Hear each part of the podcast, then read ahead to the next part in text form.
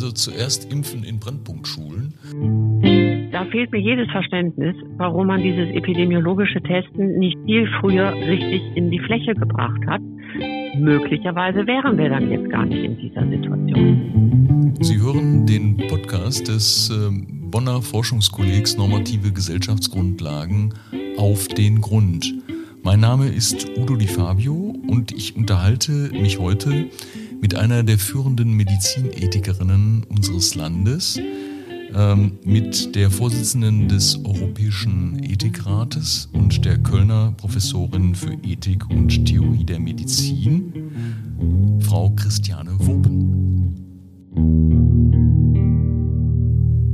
Frau Wopen, ich begrüße Sie. Ähm, wir haben mit Ihnen eine Gesprächspartnerin, die eine Medizinerin ist, eine promovierte Medizinerin ist und die aber gleichzeitig auch Philosophie studiert hat und deshalb für Medizinethik ähm, eigentlich äh, die ideale äh, Partnerin des Gesprächs ist. Ähm, und die Medizinethik ist mit Ausbruch der Corona-Pandemie äh, zu einem Mittelpunkt des öffentlichen Interesses geworden. Wir diskutieren über die Impfreihenfolge zurzeit, Frau Wopen. In Indonesien werden die 18- bis 59-Jährigen zuerst geimpft, bei uns äh, die über 80-Jährigen. Und bei dem nicht ganz so impfwilligen Pflegepersonal wird über eine Impfpflicht nachgedacht. Ähm, welche medizinischen Gründe gibt es und welche ethischen Maßstäbe gelten? Ja, guten Morgen, Herr Di Fabio. Vielen Dank für die Einladung. Ähm, ich sehe drei Kriterien für die Verteilung oder die Priorisierung vor allen Dingen jetzt erstmal der Impfstoffe. Das erste, was in Deutschland vorherrscht, ist die Vermeidung von schweren und tödlichen Verläufen. Und daher erklärt sich, dass vor allen Dingen die älteren Menschen drankommen. Es müssten dann eigentlich auch diejenigen zuerst dran sein, die schwere Vorerkrankungen haben. Die sind aber merkwürdigerweise in der Impfverordnung des Bundesgesundheitsministers erst in der dritten Gruppe zu finden. Mhm. Das ist für mich ein bisschen inkonsistent. Ähm, wenn man dieses Kriterium also so in den Vordergrund stellt, müsste man sie in die erste Gruppe heben.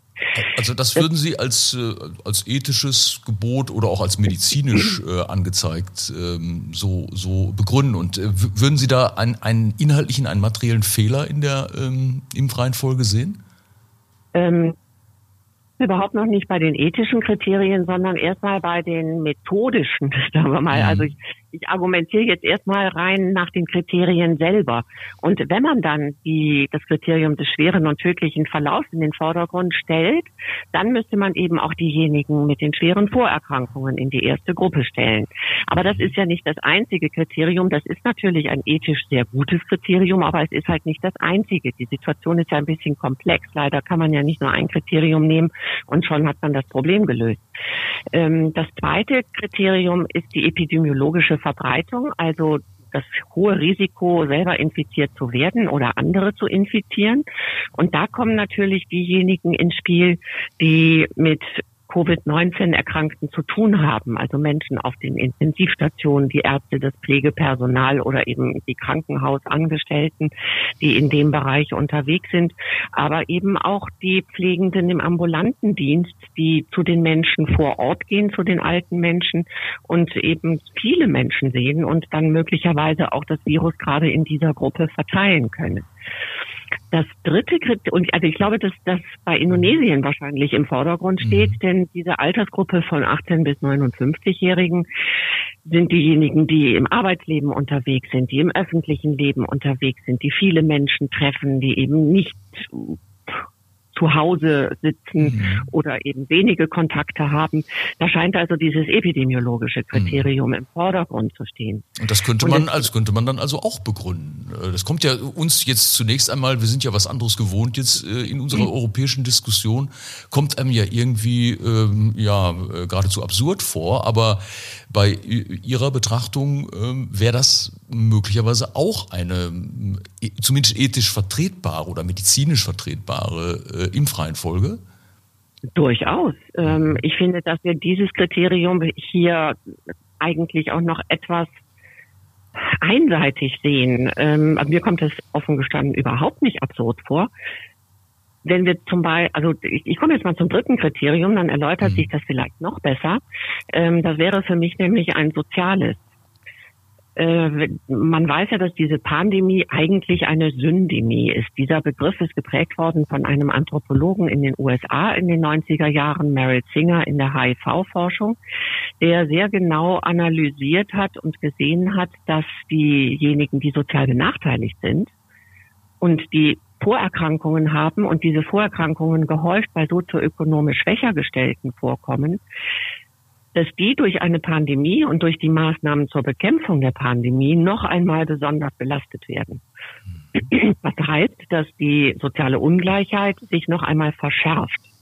Wir sehen das in Deutschland auch schon ein bisschen an den Einkommenseinbußen, die bei denjenigen, die wenig verdienen, geringer, äh, größer, Entschuldigung, sind, mhm. als bei denjenigen, die ohnehin schon mehr verdienen.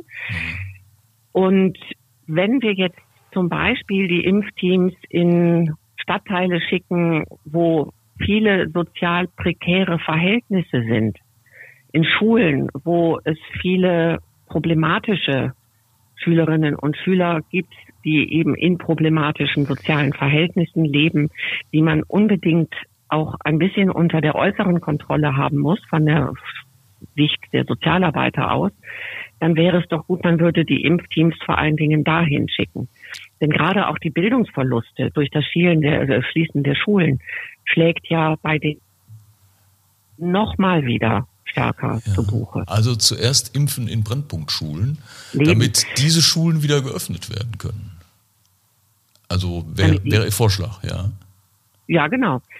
Ähm, es könnte auch pragmatisch sinnvoll sein, einfach tatsächlich regional mal vorzugehen und diese Impfteams dort zu lassen und dort ähm, entsprechend eine äh, bestimmte Bevölkerungsgruppe einfach durchzuimpfen, weil wir ja mit vielen logistischen Herausforderungen zu kämpfen haben. Ja. Ähm, ja. Also wenn man diese sozialen Aspekte noch mit hinzunimmt oder sich diese drei Kriterien vor Augen führt, dann kann ein solches Vorgehen wie in Indonesien durchaus sinnvoll sein. Ja. Ähm, Frau Wopen, nun haben wir ja hm, möglicherweise, wir haben zurzeit das Problem, einer Knappheitslage beim Impfstoff, ähm, aber hm, wenn es gut geht, ähm, ist die bald behoben. Und jetzt äh, denken wir bereits im politischen Raum darüber nach, was ist denn, wenn insbesondere Pflegekräfte sich nicht impfen lassen wollen in ausreichender Zahl, überhaupt die Bevölkerung äh, nicht in ausreichender Zahl impfwillig ist. Äh, können Sie das äh, aus Ihrer medizinischen Sicht zunächst einmal verstehen, bevor wir es dann vielleicht auch ethisch beurteilen? Können Sie das medizinisch verstehen? Impfstoff ist zwar zugelassen, aber doch sehr rasch zugelassen, überraschend schnell vielleicht. Wie, wie, wie sehen Sie das, Frau Wurm? Das Impfverfahren, das Zulassungsverfahren war, glaube ich, sehr, sehr gut. Es ist halt unter dem hohen Druck enorm angepasst worden. Erstmal ist eine ganze Menge Geld in diese Impfstoffentwicklung reingepumpt worden, weswegen es dann auch relativ schnell ging. Oder sehr schnell, wenn man sonst sieht, dass es 15 Jahre, 10 bis 15 Jahre dauert. Es ist dann ein anderes Verfahren entwickelt worden, wo sich Phasen, die normalerweise hintereinander ablaufen, überlappen durften unter kontrollierten Bedingungen. Und es ist dieses rollierende Verfahren angewandt worden, wo die Zahlen nicht am Ende im Paket aus Anspruch nimmt,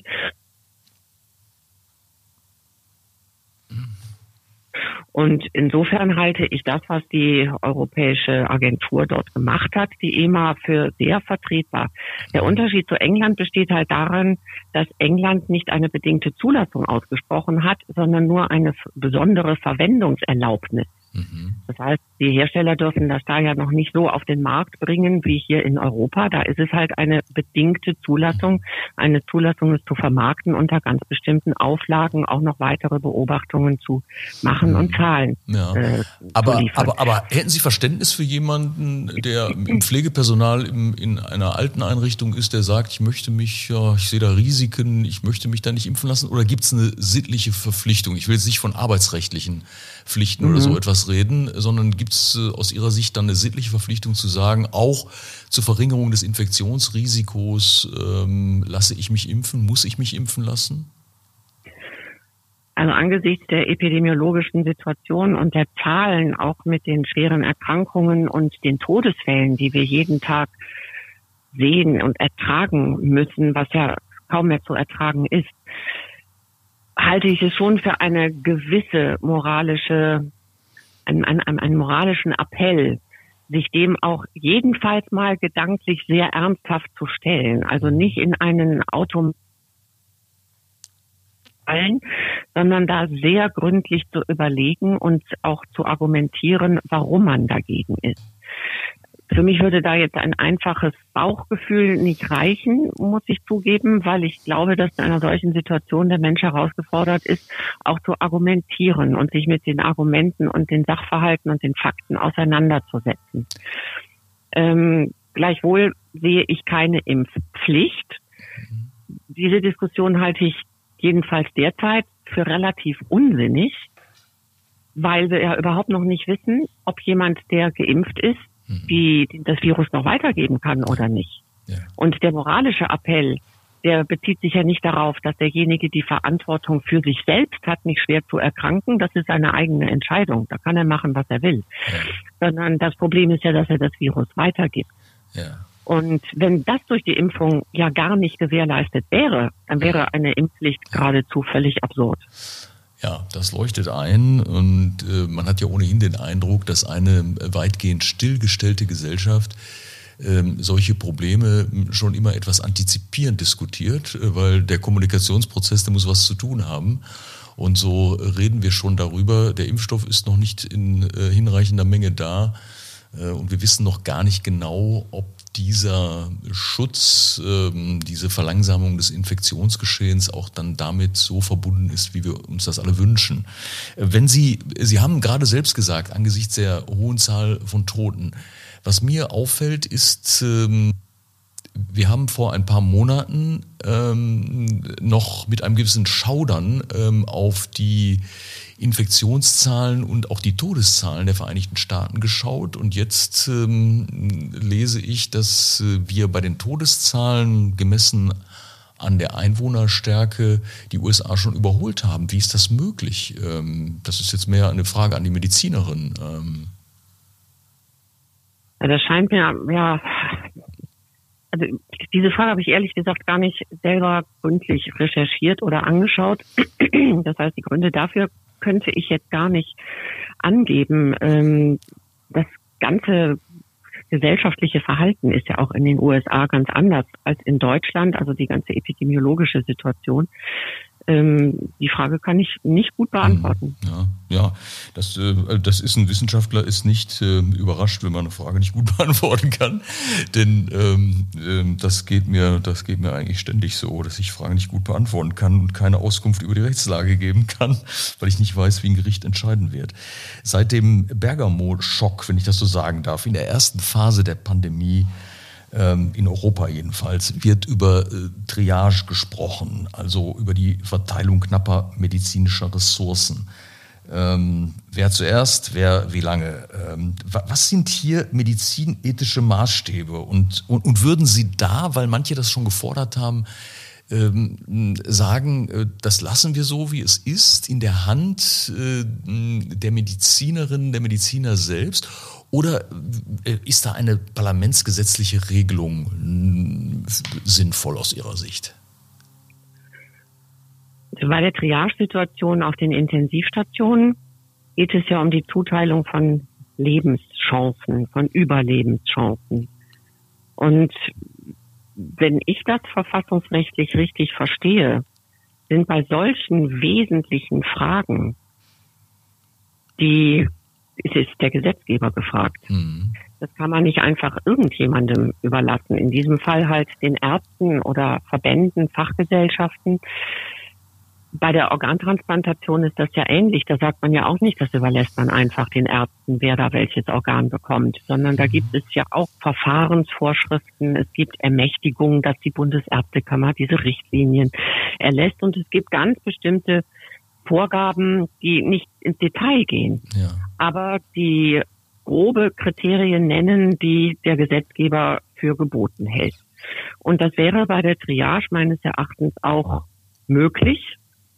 Ich würde es auch bevorzugen. Ich sage Ihnen auch warum. Denn wenn man als Arzt oder als Team auf der Intensivstation vor einer solchen Entscheidung steht, dann ist das eine Dilemmasituation, aus der man ja gar nicht gut rauskommen kann. Man kann ja in dem Moment nur das geringere Übel wählen. Das heißt, wenn der Gesetzgeber hier klare Vorgaben machen würde, dann wüsste das Team auf der Intensivstation zumindest, dass es sich gesellschaftlich getragen weiß von den bestimmten Wertentscheidungen. Ja. Und Wo, es ginge ja. gar, ja? Ja, wobei die Tücke, Sie haben ja gerade die Situation als dilematisch bezeichnet, klar. Wenn ich nicht beide Menschen retten kann, äh, dann, dann ist das immer ein Dilemma, weil jedes Leben gleichwertig ist in unserer Verfassungsordnung in unserer Werteordnung. Ähm, aber, aber wie kann denn der Gesetzgeber ein, ein Dilemma regeln? Äh, wird damit das Dilemma nicht in den politischen Raum geschoben? Und umgekehrt, äh, scheut sich der Gesetzgeber nicht gerade deshalb vor der gesetzlichen Regelung, äh, weil er ganz zufrieden ist, äh, wenn äh, Dilemmata ähm, vor Ort ähm, von ärztlichen Profis geregelt werden ist, was soll in einem solchen Gesetz dann stehen? Sie haben gesagt, allgemeine Kriterien. Ähm, wäre denn das Kriterium, ähm, wer hat die größeren Überlebenschancen? Äh, wäre denn das für Sie ein sinnvolles, ethisch zulässiges Kriterium oder verstößt das dann gegen die Gleichheit äh, der Menschen? In so einem Gesetz müsste zunächst mal eine Liste von Kriterien stehen, die man nicht verwenden darf. So etwas wie das Alter, das Geschlecht, der ethnische Hintergrund oder so etwas. Im Moment scheint es ja so zu sein, wenn ich die Strafrechte richtig verstehe, dass wenn ein Arzt vor Ort danach entscheidet, wie viele Kinder jemand hat oder ob jemand eine bestimmte Religionszugehörigkeit hat, das strafrechtlich überhaupt nicht relevant wäre. Mhm. Ähm, also bestimmte Kriterien, die äh, insgesamt auch als Kriterien rechtlich verankert sind, äh, die nicht herangezogen werden dürfen, weil es sich sonst um eine unzulässige Diskriminierung hielte, die könnten in einem solchen Gesetz auch ausdrücklich angeführt werden. Und für mich ist die größere Überlebenschance in einer von den beiden Situationen, die zu regeln sind, tatsächlich das einzig überhaupt relevante Kriterium. Und das könnte ja auch sehr klar formuliert werden angesichts dessen, dass jeder die gleichen Zugangschancen haben muss zu einer gesundheitlichen Versorgung. Und vor dem Hintergrund der Würde des Menschen, dass eben jeder Mensch gleich viel wert ist und nicht der eine wertvoller ist, um ihn zu retten, als der andere, wäre es angemessen zu sagen, dass bei dem einen Fall, wo zwei Leute Einbeatmungs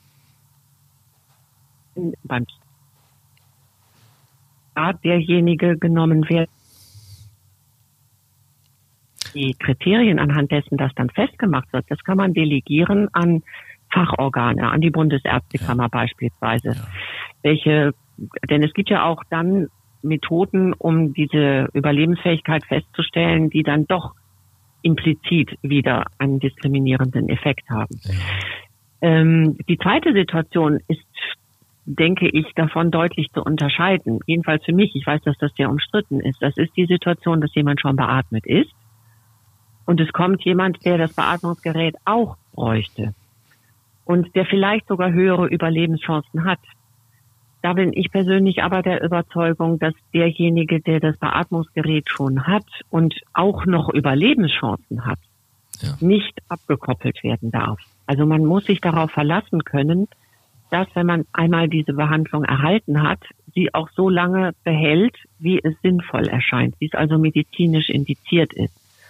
Und es ist auch für das Personal ungleich belastender, jemanden, den sie schon über Tage, vielleicht Wochen versorgt haben und dem es nun besser geht und der Überlebenschancen hat, dann dieser Chance behaupten zu müssen und aktiv diese Unterstützung beenden zu müssen. Ja, da ist dann vielleicht auch äh, doch ein Unterschied zwischen, mh, zwischen Unterlassen und Handeln, denn die, der Abbruch der bestehenden medizinischen Versorgung, der würde ja als Handeln äh, gesehen, während äh, eine Unterlassung, weil Ressourcen nicht vorhanden sind, äh, vielleicht doch in einem anderen Licht dann ähm, äh, auch vom Recht beurteilt würde, aber letztlich auch bei einer ethischen ähm, Überlegung ähm, vielleicht dann doch eine Rolle spielt. Handeln und Unterlassen ist im Recht ähm, nicht per se gleichgestellt.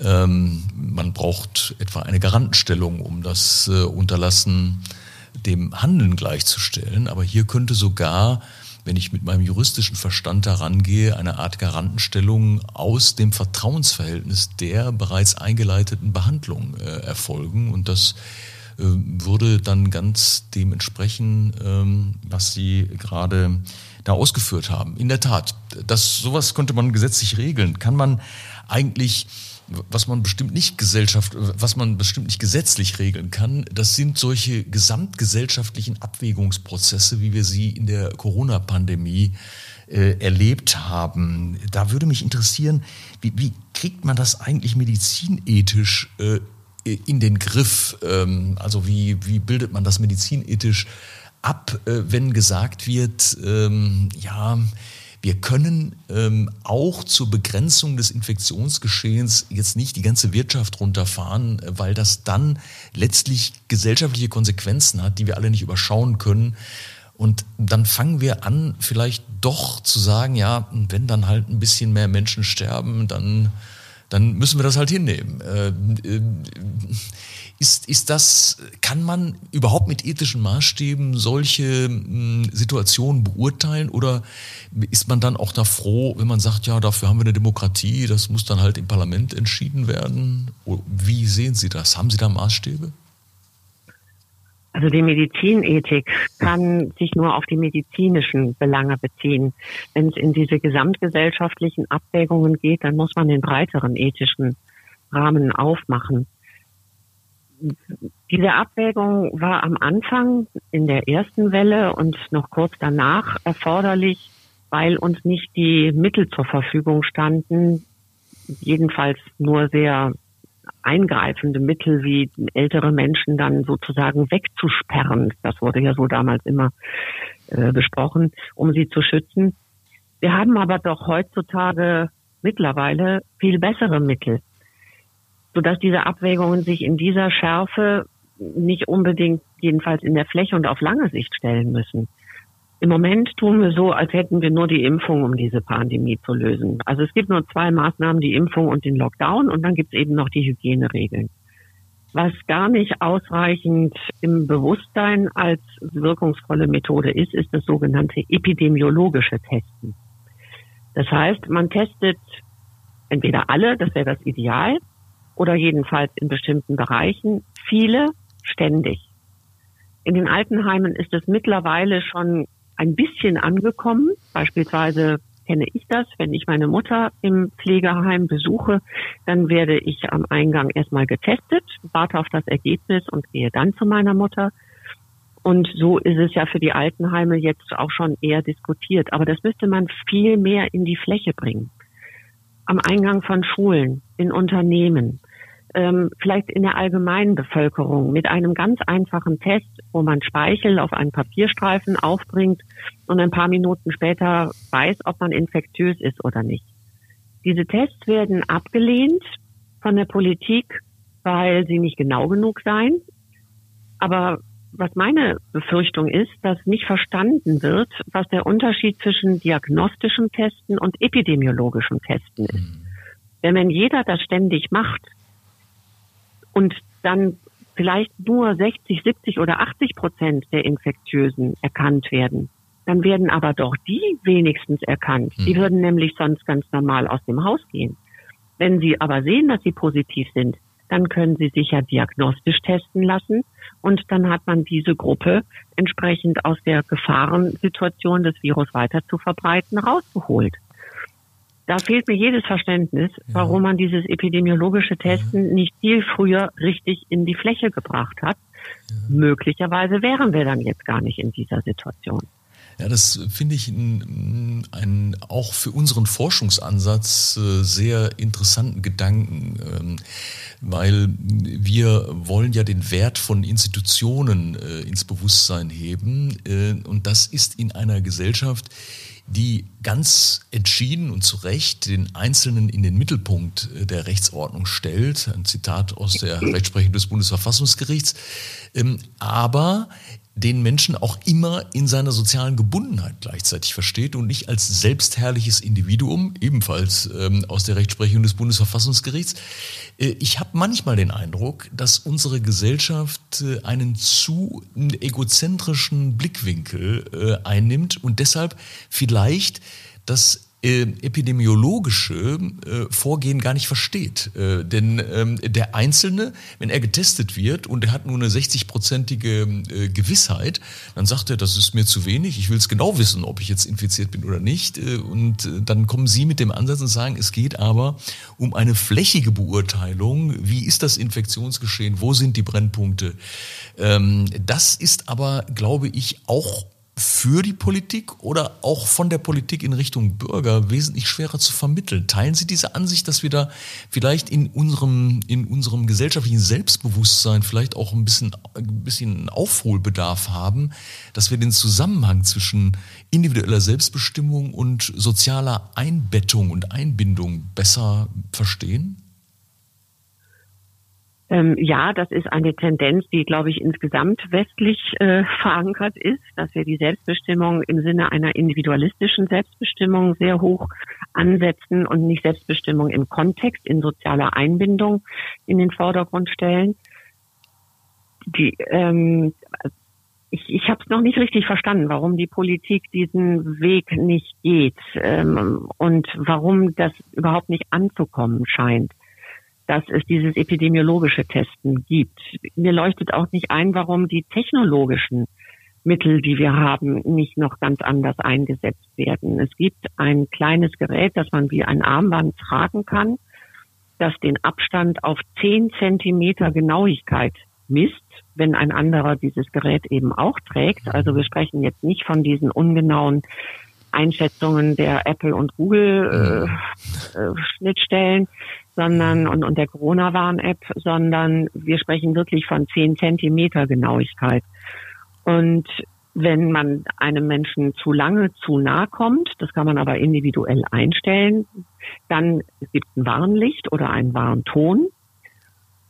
Und es kann auch die, es können die Kontakte nachverfolgt werden.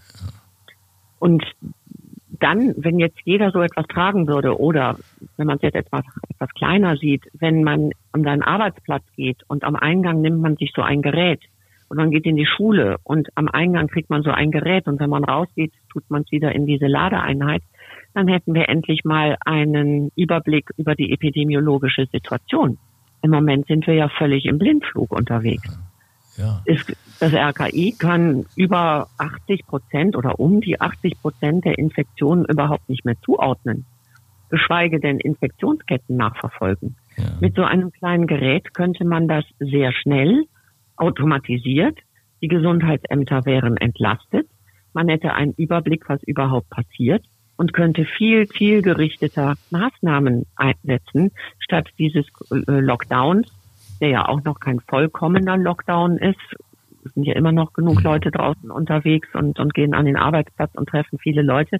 Nur im privaten Raum darf man dann halt nur eine Person noch zusätzlich einladen.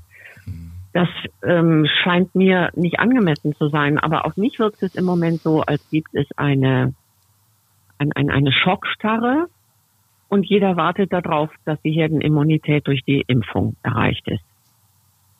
Und ich fürchte, da müssen wir noch etwas warten, wenn überhaupt äh, dieser Effekt äh, eintreten sollte. Ähm, ich ja, vor allem wird es ja, je nachdem, wie lange diese Immunität dann anhält, wird das ja möglicherweise eine Dauerschleife. Ja, ja, ja. Das ist, äh, das ist eine Furcht, die einen beschleichen kann.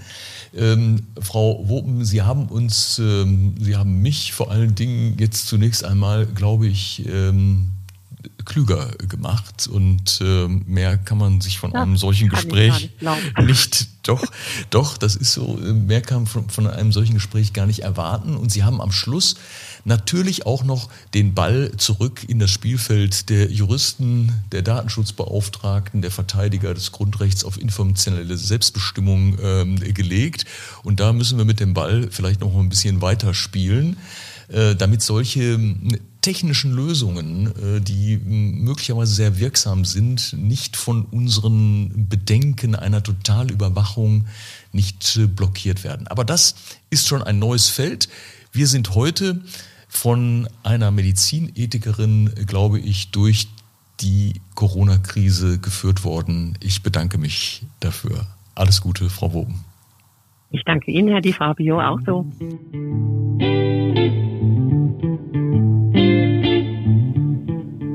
Das war ein Beitrag unseres Formats Auf den Grund. Wissenschaft im Gespräch. In zweiwöchigem Turnus möchten wir aktuelle Themen zum Anlass nehmen, wissenschaftlich zu sondieren, was hinter dem Offensichtlichen steckt. Wenn Ihnen der Podcast gefallen hat, teilen Sie ihn oder verfassen Sie einen Kommentar. Kommentare, die uns anregen, Themen weiter zu verfolgen oder Neues aufzugreifen. Vielen Dank fürs Zuhören.